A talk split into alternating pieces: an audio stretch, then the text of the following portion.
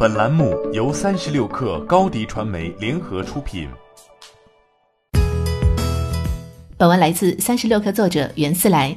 二十七号，根据外媒报道，苹果正在拍摄一部讲述 WeWork 由盛转衰的电视剧。这部电视剧根据一档播客节目《WeWork 兴衰史》改编。现在已经透露的职员名单中，包括李艾森伯格和德鲁克雷洛维，他们将合作编剧和制作这部电视剧。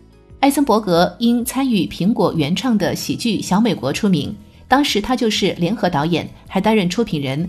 这部剧讲述了移民的故事，声量并不是很高，但库克赞不绝口。克雷洛维曾经在华纳兄弟和福克斯工作，最近刚刚把自己的试播剧集《The Long Park》卖给了 TNT。这部剧的导演是指导过《银翼杀手》的雷德利·斯科特，是一位资深制作人。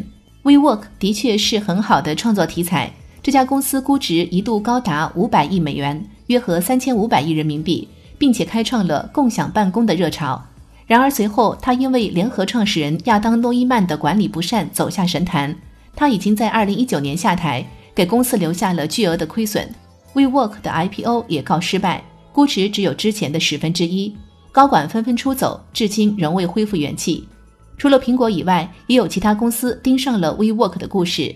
威美集团也在准备拍摄相关剧集。这个故事将依据《华尔街日报》记者即将出版的书籍改编。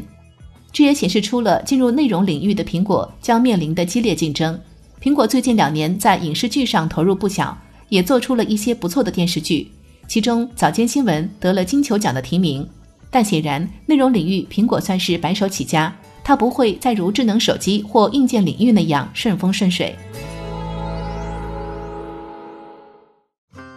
欢迎添加小小客微信 xs 三六 kr 加入三十六氪粉丝群。高迪传媒，我们制造影响力。商务合作，请关注新浪微博高迪传媒。